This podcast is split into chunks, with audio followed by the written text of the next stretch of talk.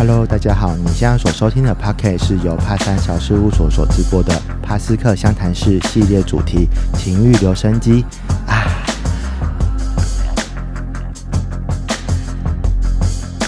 在这个系列将会由我 Bobo 和来宾们来探索各种多元情欲文化，让以往那些害羞不敢提起的故事能留下声音。而今天是哪位好朋友来和我们一起相谈情欲呢？嗨，大家好，我是小肥肥。Hello，你好。Hello，小肥，很开心今天能邀请到小肥来和我们聊聊嗯、BDSM 的文化。那想问问看，小肥，呃，接触 BDSM 有多久的时间了呢？我大概接触 BDSM 的时间大概有十二年至十三年左右。十二年哦，大概几岁的时候我？今年三十七岁。哦，所以哎，这样十二年算起来是哦，二十出头的时候就开始。对，大概是在、呃大学的时候有接触，因为就是我大学有就是留也不是就是有延毕，嗯，所以就是大学那个时候。嗯嗯嗯，所以呃，我们知道 BDSN 的玩法有很多种嘛，所以你一到十二年的感觉就是很有经验了。所以你你有曾经过有哪些的玩法呢？也不敢说是有经验啊，只是我是一个很喜欢尝试的人，嗯因为我觉得 BDSM 这一块是它一定要有亲身体验的过程，你才会知道 BDSM 它是什么样的东西。嗯，我觉得这个很重要的一点就是，嗯，BDSN 它可以让我们去了解自己的身体，还有认识自己身体是喜欢什么东西，还有不喜欢什么东西的。嗯，自己有接触过哪些的玩法呢？那我自己本身接触的玩法很多，然后我有过类似像多人调教啊，那我也很喜欢当狗奴、性奴，甚至是主人的家事奴，或者是呃，假如主人他有很多道具的话，就会有道具的调教，或者是主人他在诶、在他的桌上在做事的话，我就会在他的桌下当那种最近很流行的桌下秘书。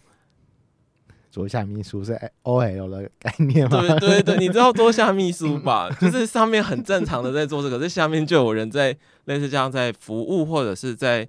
就是可能像他想要有个脚踏垫的话，他就可以嗯把脚放在你的背上。所以他真的是在他的上班时间这点，对，就是他的工作室，这很刺激耶。超级无敌霹雳刺激。嗯然后还有羞辱的部分跟角色扮演，然后我个人是有帮人家全交，然后我本身有恋物的倾向。嗯哼，嗯是是是，刚刚听到很多的玩法，有可能听众们有可能对于一些名词不太熟悉，可是这些东西其实都是 BDSN 的一环嘛。然后对，在这些玩法的时候，当然并不是第一次认识 BDSN 的时候就知道这么多的玩法，没错。那是怎么开始第一次接触到 BDSN？怎么了解说 BDSN 存在于这个世界当中的？嗯，好，那我顺便分享为什么我喜欢 BDSN 的关。我记得我从嗯、呃好像是国小国中的时候，就是我们那时候不是会有健康身体检查。嗯，是，那我不知道你有没有印象，就是有一个让我们觉得很特别，就是呃，就是会有一个布幕，然后医生会去检查我们的下体，嗯，对对对，有印象？有。然后那个下体，家都说医生要摸你鸡鸡了。对对对，，然后就是因为我那时候看到医生在戴那种手术的手套，嗯，然后当他在碰触我的下体的时候，我就觉得那种触感让我觉得很舒服。嗯，然后就是导导致到我开始在高中或者是大学的时候，就是我在看可能开车的人，呃有些嗯。他们会戴可能手套或者是半指的手套，嗯，然后我就开始，从那一块，然后就引申到我喜欢练物，然后也会希望有人可以就是可能戴着手套去抚摸我的身体，嗯哼，然后就是。陆陆续续，然后就可能我也自己会去买手套，可是我当然会是希望是对方戴着手套去摸我的身体，嗯，是，然后或者是我们也会去。说真的，就是可能那时候 BDSM 没有这么发达，我们可能就是去看一些网站或者是嗯国外的网站，然后他们会有东方西方，然后去介绍一些他们的玩法，嗯哼，这样子之类。的。这些嗯网站上的资讯，其实早期在 BDSM 不像现在可以这么开放的去聊嘛，所以它的对资讯其实非常的少，嗯，所以想必一定会花很多时间在钻研这个部分，因为是自己喜欢的东西嘛，所以你会花很多的心力去了解这样子。嗯嗯，还记得第一次的经验吗？第一次玩 BDSM 的经验是怎嗯么开始的？像我第一次玩 BDSM 的经验，是我好像是在，也是在一个我不知道大家有没有听过，就是拓风交友的聊天室。嗯，拓风交友聊天室，感觉有点年代感。对，就是它是有一个专门是 BDSM 的聊天室。然后那时候我记得我进去好像是就是也写说，呃，第一次玩，然后我的我记得好像就是可能什么就是呃贱奴欠玩之类的吧。嗯哼，然后就是，反正那时候就是情，那时候我很年轻的时候，就是很情，就是情欲很丰，丰沛，对对对，所以很想要赶快玩。然后我就在那边打，好像我就刚刚说什么剑奴之类的，然后一上去，然后就有看到就有人在带，可是我们后来就是我不知道大家那时候有用什么 MSN Message 或者是雅虎，你这样也会破入你的 年年没关系，反正 我觉得年龄不是问题情欲才是最重要的。是，这很重要。对，然后就是那时候聊呢，我们就有聊到 MSN，然后跟他聊了大概两三周吧，然后后来我们就嗯有约见面，嗯，是，然后他反正我在聊的过程中会觉得他很有经验，可是在我在碰面的时候，就跟他说，呃，我是第一次玩，然后我也不知道怎么样，然后我就是有把我想象的是怎么样，就是我想要就是被可能淋尿啊或者是什么什么之类的，嗯，然后就是他也他可能也有一些经验，可是他给我的感觉是，呃，我觉得感觉是就是像，嗯，很奇特的感觉，就是当您看到可能他是你们碰见什么，他是主人，然后我是奴，然后就是我可能看到他的时候，我身体就有些反应。嗯然后我觉得那时候的反应就是大过于就是很兴奋，嗯啊，你说生理上的反应，生理的嗯，反应就是很兴奋，就是嗯你就会看到就是小肥肥的屌，然后就默默的就硬起来。嗯可是他会说为什么？然后他那个那个对方就说你为什么那么会那么硬？我就说因为我很兴奋，嗯哼，因为毕竟我觉得 BDSM 就是后来我有接触到 BDSM 这一块，然后就是他会慢慢去带领我。可是带领的时候，他就会说呃。你现在要去舔我的脚，或者是去舔他的全身，或者是去舔他的性器官之类的。嗯是，我觉得第一次的经验会让我觉得很，在调教的过程中，我觉得第一次的经验会让我觉得它是一个让我非常深刻的印象。嗯是，嗯，毕竟是就是那个人怎么对待你，然后就会影响到你对于 BDSM 的了解认识到底是怎么样。对，然后当在他在那个主人面前跪下的时候，会觉得哇靠，真的也太屌了吧！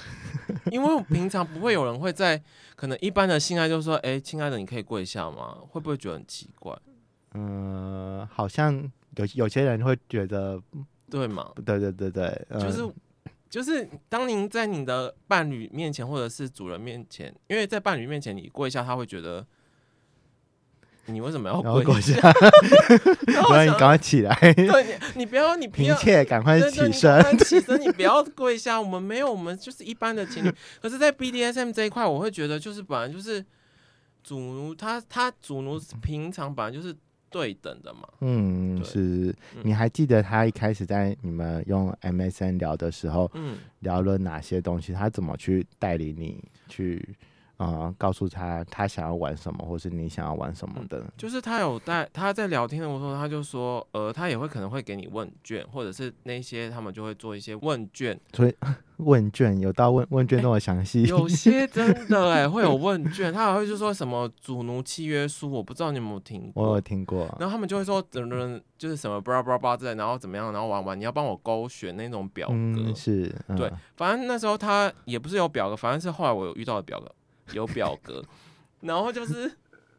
那时候他就说他他喜欢玩些什么，类似像呃羞辱啊、道具调教，或者是虐肛，嗯然后肛塞，然后或者是性奴那些。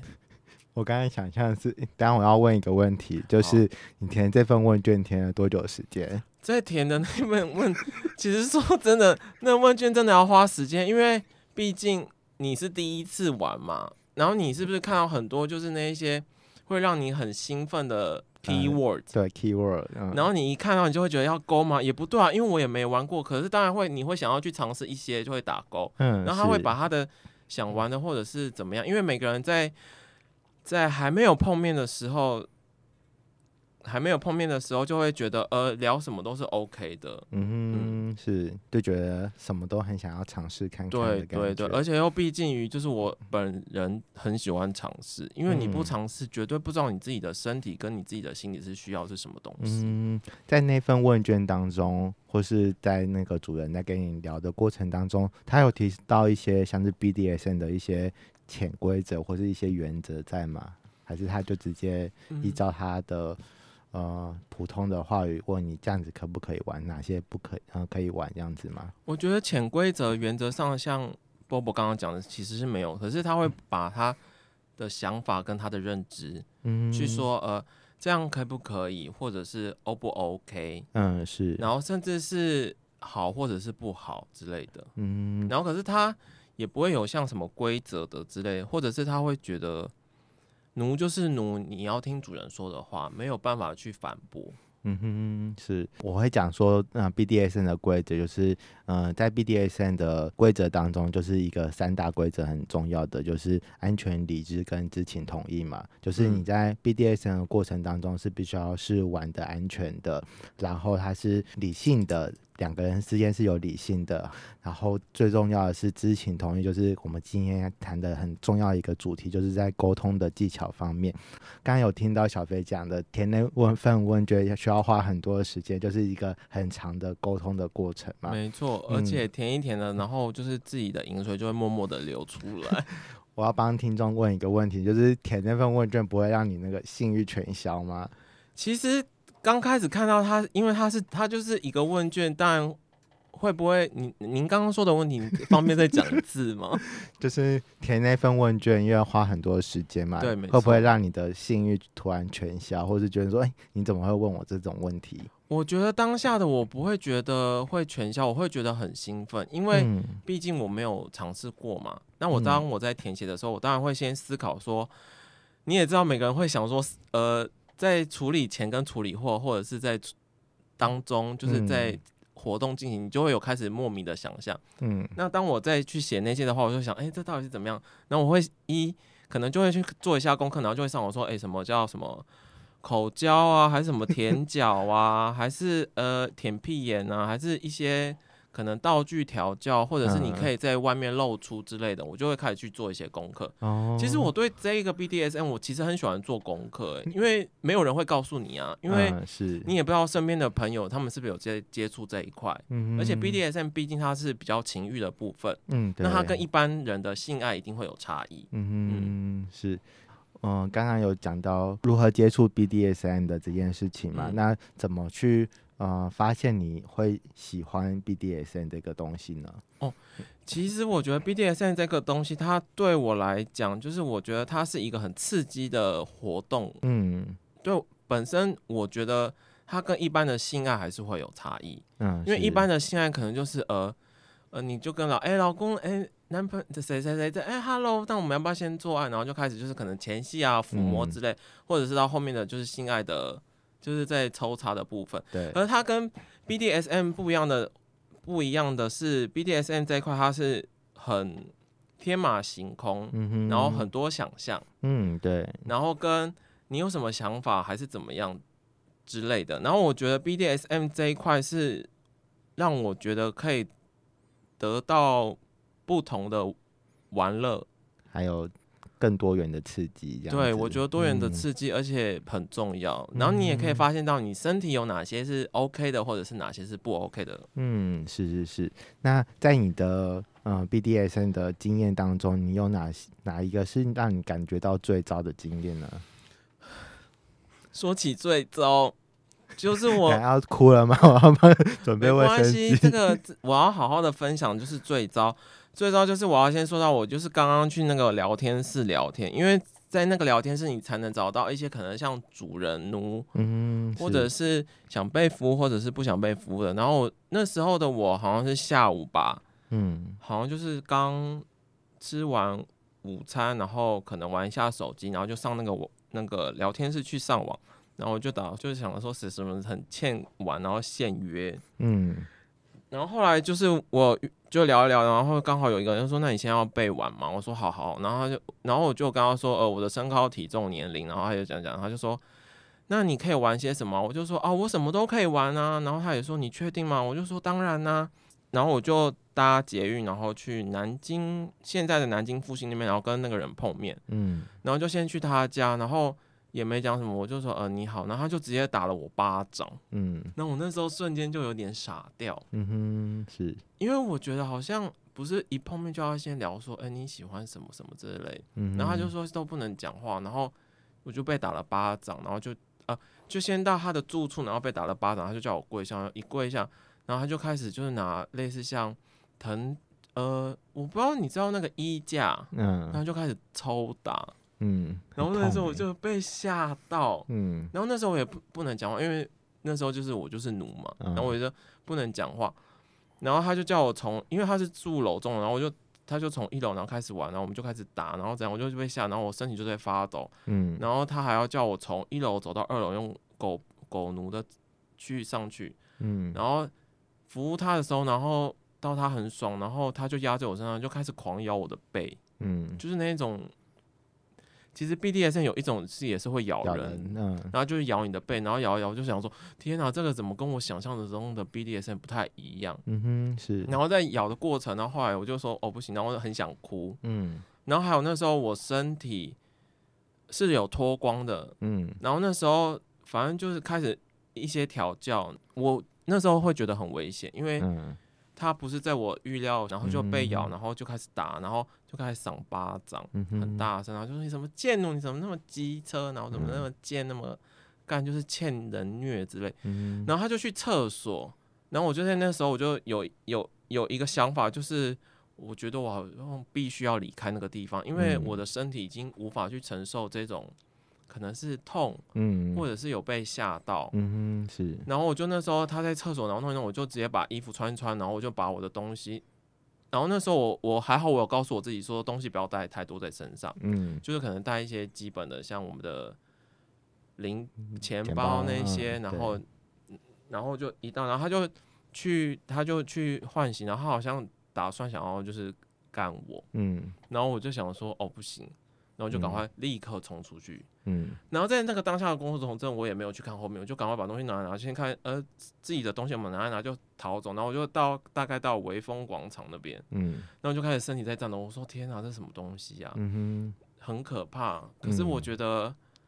也是一种，就是你也知道，可能你被咬或者是被打或者是被赏巴掌，适不适合自己，也必须要去嗯先去想一下。嗯，所以这就是我觉得很糟。可是我觉得回想起来，至少我告诉自己，至少我有做到这一块。嗯嗯，我觉得，诶，我想问一件事情，就是在之前的，嗯、就是跟 BDSM 玩家在约的过程当中，嗯，你都是先见面，好好先聊一下，说可以玩什么东西，然后才会开始，呃，有可能再约到他家开始实行 BDSM 的调教过程嘛？可是我只能，我可我可以说说一件，呃，也不是实话，就是我觉得 BDSM 这个刚开始你也知道，我们二我二十几岁的时候，那时候就会很兴奋，一见面就是想玩呐、谁管你嗯要不要聊天还是怎么样之类，就是在聊聊聊。可是因为你也知道，你还没有见面的时候，你跟那个人聊，可能 MSN message 也不到嗯现在有 Line 也可以聊嘛，那你用 MSN message 去聊。你就说，呃，他就会可能你你喜欢什么，呃，你不嗯喜欢什么，然后他喜欢什么，你就会聊聊聊。可是聊一聊，你你也看不到对方的人或者是他的表情嗯，是怎么样，或者是他的想法，对，然后你就会跟他聊聊，哎，什么什么都 OK OK，好好好。然后后来你到碰面的时候，是不是每个人都会对？当你很期待跟可能一个主人碰面，嗯，然后你就会觉得哦，好兴奋哦。然后嗯一碰面完，你就会觉得，哎、怎么那个才那个一碰面的时候就很尴尬。嗯然后他跟你想象的不是一样。嗯哼，嗯嗯，是就有那种落差感这样子。对，嗯哼，我刚刚听完你的那个经验的分享嘛，嗯然后其实，呃，在 BDSN 的呃主人，其实我都会把它分成两种类型啊，就是一个就是老子就是主，就是我一见面的时候你就是奴的身份这样子，然后嗯第二嗯嗯。种主人，他是在情境下的一种主人，就是当我们开始哦。先聊天的时嗯候，嗯好好我们在沟通之前都是还是嗯可以朋友，嗯在 BDSN 调教过程当中。嗯是可以去，就是他就是主人的样子，嗯可是调教完之后呢，他其实还是可以跟你跟像朋友一样去做聊天的，所以他是在情境下的主人。所以我觉得你刚刚的那个经验比较像是，就是老子就是主，然后他就想要。呃，纯粹以单方面的方式去施展他的呃情欲的展现，没错。可是我觉得，呃，刚刚为什么讲说沟通这件事情很重要？这件事情，就是因为我想说，你以往的经验应该都是先约完之后，先聊聊说想要玩什么东西，然后才开始实行。对可是如果对方没有在不知道你的这样子的流程的时候，就开始做一些像被打巴掌就很很吓到啊，然后或没是呃，如在那个当下当中的时候，你有跟他去做反应吗？还是因为太害怕了，没办法跟他去做一些反应？我觉得那时候可能是因为我害怕，因为我不知道嗯奴他是，我不晓得奴是不是可以，就是可以讲话或者是发言。嗯，是，那时候当下真的很害怕，而且就是我身体会颤抖，在那个嗯那一刹，然后我记得那眼睛都是有点泪水，然后也也不能够叫，嗯，然后你也是因为你要享受，你就是奴，你就是要被人家玩，嗯，因为你就是主人的玩具。嗯嗯是。可是其实我我自己会觉得说，如果有了一个良好的沟通的话，其实，在 BDSN 的过程当中，其实不论是主跟奴，他们其实都是双方在完成这个调教过程当中之后呢，他们两个是都是开心的，都是愉悦的，因为嗯他们知道怎么样去对待，或是怎样被对待，这样这样子的感觉，所以两个互相的互补，在各种情欲方面我，觉得情欲这个东西本来是互补的。嗯，嗯对。聊聊看，你觉得哪一个是让你感觉到最好的经验呢？哦，说到这个最好的经验，我觉得它是在我人生当中让我会很怀念的。嗯我记得在大概二零一三年的时候，就是因为我在网络上有看到一个作品，就是那时候大家很喜欢，就是拍照然后放在网络上，嗯是，就是那种类似像人人人像的，嗯就是那时候我看到就是有一个，呃，那张照片的意境是呃一个学生跟一个教官，嗯然后就是呃学生他是面对教官，然后教官是把手放在学生肩膀的上面。嗯那个那一张照片让我非印象非常深刻，就是嗯假如我是那一个学生，然后我的主人是那个教官，然后就是类似像玩一个游，就是教官会帮学生检查，嗯，然后就是。我看了那个照片完，然后也认识到一个我觉得很不错的主人。就是后来我在网络上有找到这位主人，就是我跟他一起聊天，然后一起认识。嗯。呃，我们两个类似的情况是因为他也是一半的新移民，然后我嗯。本身也是一半的新移民，嗯，然后就是我们有聊到这一块，然后聊一有聊到这一块，然后就跟他认识，然后就有聊聊聊聊聊，嗯。然后聊了很久，然后有跟他，然后也看到他一些照片，然后就跟他聊聊，然后就说，哎，那请问一下，你有在玩主奴吗？他说他嗯其实有，只是因为他也没有跟别跟嗯别人讲说，嗯因为他可能也不好意思讲吧，因为嗯他拍出了那么好看的作品，然后嗯可能大家都会觉得，呃，作品就是作品嘛，可是他嗯其实那些作品在他的下面都有意义在。嗯，然后后来聊聊聊聊了很久，然后我记得后来我们就有约吃饭，嗯。然后聊一聊吃饭，然后我们大概碰了大概四五次面，然后有聊天，然后多认识，嗯。然后就是后来就是建立朋友的关系，对，然后后来好像到我记得好像十一月、十二月吧，然后我反正就不晓得是什么原因下，然后我就去他的工作室，嗯，然后他就说好，那我们就要进行第一次的调教。我说啊，好，太嗨了吧！没想到可以进行到调教。嗯然后他他有告诉我，就是调教的过程他喜欢什么，他不喜欢什么。然后还有说你有不舒服的地方，你可以跟他说，可能像主人我不舒服，就是可以讲。嗯然后甚至到很贴心的，就是教我怎么去洗屁眼，嗯哼，这是让我非常印象深刻。嗯是，因为我本人就是本以以前的经验，就是我很不喜欢洗屁眼，嗯然后因为我觉得洗屁眼很不舒服，嗯。然后就是他后来有教我怎么洗屁眼，嗯，然后反正我觉得就是让我印象很深刻，然后他还会就是帮我剃毛，嗯。然后他就告诉我一些就是一些调教，然后我只能说本身我就是一个很会吹舔文的人，嗯。对，然后他就是我们有开始，他就说那我们要开始调教，然后他就开始拿绳子啊或者是一些道具，然后开始捆绑，就说你有不舒服不舒服要讲，我说嗯。好好好，可是你也知道，就是小小肥肥的肥肥小肥肥的下面，就是莫莫名的，就是会流出很多的前列腺饮嗯饮水，然后就是他就会开始，然后他就会说要调教，然后也不会讲话，因为我们在之前的沟通就有说什么什么 OK，然后我就说嗯。好，然后后来就是他有先教我去洗屁眼，因为他会希望奴的屁眼是干净的，嗯。这是非常重要的，要不然 在过程当中就会有土石流的发生，对，或者是巧克力，或者是奶茶，嗯。然后在当下那个过程，他就说，然后他就要捆绑，然后坐在椅子上被捆绑，然后他就说好，然后后来他就是会拿一些可能道具，然后开始做一些进行的调教，可能他会去拿类似像夹子去摸，去夹你的乳头，嗯然后我就会说，请问主人，我可以就是呻吟吗？他说可以，你越大声越好。我说啊什么？因为在玩 BDSM 这块的话，当然是西方对方会希望你有一些可能身体的反应，嗯然后让他知道，他会觉得很 OK。嗯，然后再后来就是捆绑完，然后一些调教或者是，然后他就会说，那你现在可以就是跪下，然后去服侍我的，就是舔我的脚。嗯哼然后因为他也很喜欢舔，他也很喜欢被舔脚，嗯然后就后来慢慢舔舔舔舔舔，然后就说那你上来，然后因为那因为我记得主人调教我的时候，他是会穿内裤，因为他不会先让别人看他的嗯就是性器官，嗯然后后来弄一弄，他就把它一打开，我就说，然后他就说那你他就把他内裤拿下来，我就说天哪，这是什么大香肠吗？整个被吓到也太大了吧！我就说完，我心里在想。哦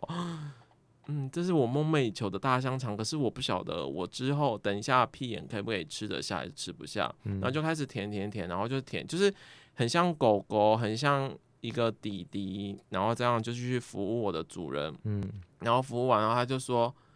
那要开始要去插，就是要做类似像性爱，嗯。就是衣领的部分，然后他就有教我一些方法，就是说要放轻松，嗯，然后不要想那么多，因为他嗯。的头就是他老二真的很大，嗯是。然后他就会开始慢慢，然后就开始一进去，我说，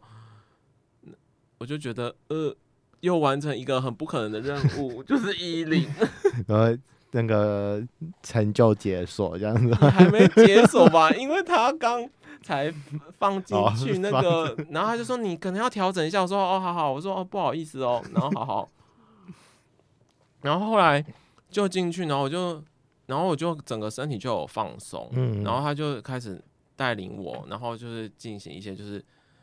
主奴在性爱的部分，然后他也嗯。教我怎么用其他的方式，可能就是方式去做爱，然后做一做，然后我就就你也知道做我做完就是在做爱的进行，我就会一直呻吟，他就说很好，然后就说很好，嗯反正然后他就还会再抽出来，然后再叫我舔，然后再去插进去，然后在这个过程中，我是觉得是很享受，然后嗯其实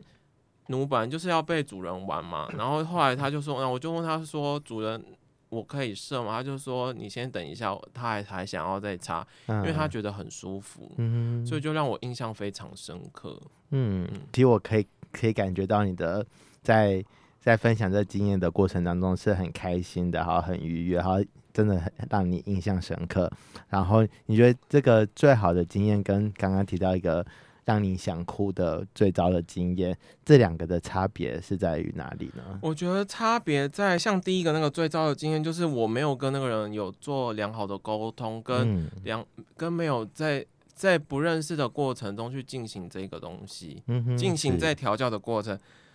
然后我觉得那个好的的调教的经验是在我先跟他约吃饭，然后有一些想法啊、看法啊，或者是想要调教的，会跟他聊，然后变后来变成跟他就是变成朋友的关系，嗯，然后以朋友的关系，然后后来你也知道，就是约朋友吃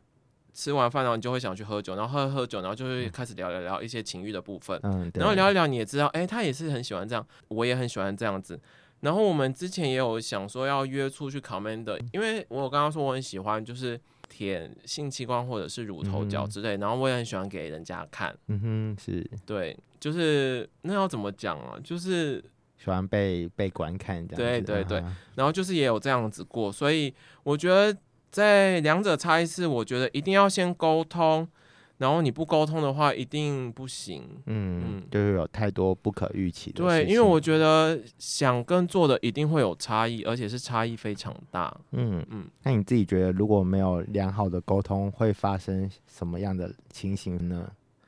没有良好的沟通的话，一定会发生一些事情，就是会造成自己的伤害跟心理的恐惧感，嗯然后甚至会造成你跟对方的误会。嗯然后也有可能会变成只有一次性的调教，不会再有第二次、第三次的调教了。嗯，对对对。其实你刚刚在讲那个最早的经验的时候，我们都会说 BDSN 它其实是一个有一个过程，然后一开始的话，我们会有进行良好的沟通嘛，然后对再接下来会进到一个就是 BDSN 的调教过程，好，第三个部分是一个很重要的过程，叫做 after care，就是调教后的照顾。就是一个良好的 BDSN 的话，它必须要经过这三个过程，因为当你突然像你第一次的那个最早的经验的时候呢，嗯。它其实必须要，呃，如果他给你很多疼痛或是很多的施虐，然后只有一方面单方向的给的话，他如果在后面没有给你一个很良好的呃照顾，就是呃给你秀秀啊，或是给你告诉你说哦，刚刚的那些东西其实都是呃都是在调教的过程，然后嗯让你可以呃释怀。呃，就会不会让你让现到现在还是会有这么多的很大的阴影在心中。其实阴影真的有诶，可是我觉得这个阴影对我来讲，它其实是让我学到一个非常重要的一课。嗯，是是是。那其实刚刚也有提提到说，在 BDSN 在约的过程中会聊，就是会填写表格啊，什么什么的。我们会称那个东西叫做 Yes No Maybe List，、嗯，就是 Yes 就是什么可以玩，好 No 就是什么东西不可以玩嗯，，Maybe 就是呃什么东西可以尝试看看。那对，好好做一个 list，就是你刚刚讲的表格的东西，对不对？嗯，那这个东西呢，其实是真实确实有存在的。为什么要填这表格呢？也是会搭配另外一个东西，叫做安全暗号，就是 safe word。就是当刚刚的最早经验的过程当中，如果你你们有提到什么呃 safe word，就是你真的身体没办法承受的话，你可以讲出来，它就必须要立刻马上停止。如果它没有停止的话，它就只是单纯的施虐而已，所以你就会感觉到很不舒服的感觉。真的很不舒服，我当下就真的被吓到。嗯，嗯对对对，其实就是，呃，我都会说 BDSN 它虽然是一个呃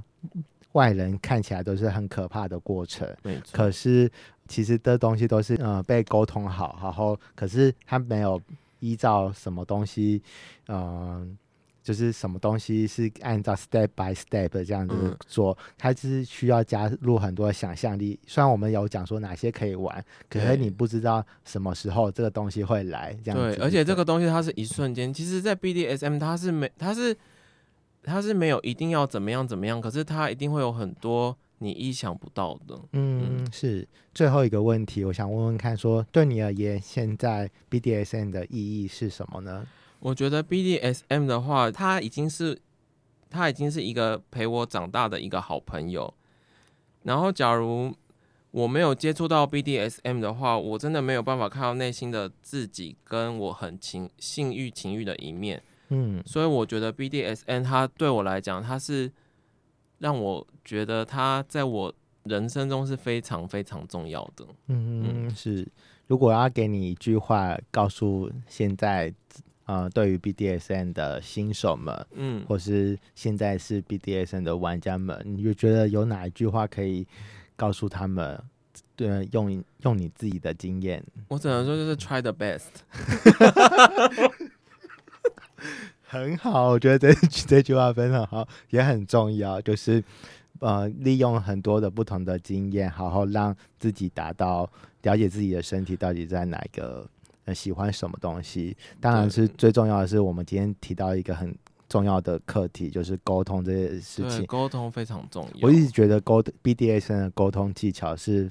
比起各种的两个人关系的沟通还更细腻。哎，我我也真的哎，我觉得其实两个人关系的两个人的沟通跟 BDSN 的沟通一定会有差异，因为两个人的沟通一定是有情感，其实 BDSM 的沟通也是有情感，但是他的情感的因素跟元素是不同的。嗯，是是是。嗯，很开心今天能邀请到小肥，可以跟我们分享，真的是很充足的十二年 BDSN 经验的累积，然后告诉我们哪些是 BDSN 需要注意的地方，好，透过经验的方式，也让我们了解沟通的重要性到底在哪里。嗯，谢谢小飞今天跟我们分享这些东西，然后也谢谢波波来来邀请我来参加情欲留声机这个活动，谢谢波波。那如果对这个议题有什么回馈的话，也欢迎跟我们留言，好去讨论哦。谢谢大家，那我们下次见喽，